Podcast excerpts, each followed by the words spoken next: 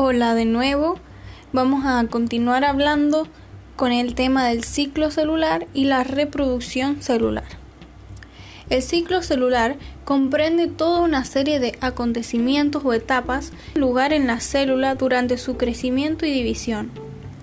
Una célula pasa la mayor parte de su tiempo en la etapa llamada interfase y durante este tiempo crece, duplica sus cromosomas y se prepara para una división celular.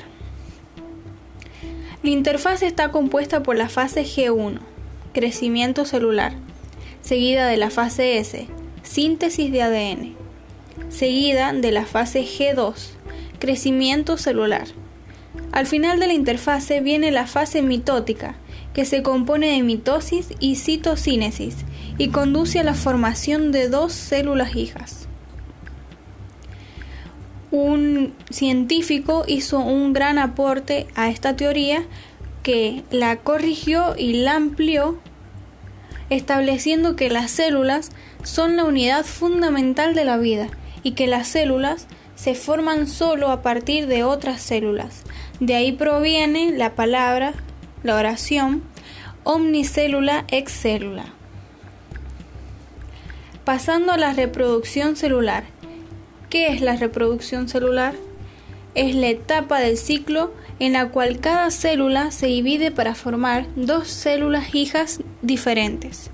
Es un proceso que se da en todas las formas de vida y que garantiza la perpetuidad de su existencia, como el crecimiento, la reposición de tejidos y la reproducción en los, en los seres pluricelulares. Esta es la unidad básica de toda la vida conocida.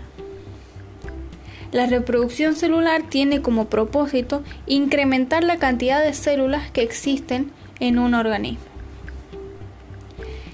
Existen diferentes tipos de reproducción celular. La primera y la más simple es la fisión binaria, en la que el material genético de la célula se replica y ésta procede a dividirse en dos individuos idénticos. Sin embargo, en los seres más complejos se aplican procesos más complicados de reproducción celular, como la mitosis y la meiosis.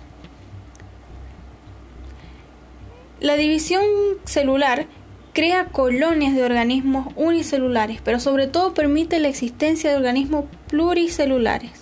Hace posible tanto el crecimiento de los organismos como la reparación de los tejidos dañados.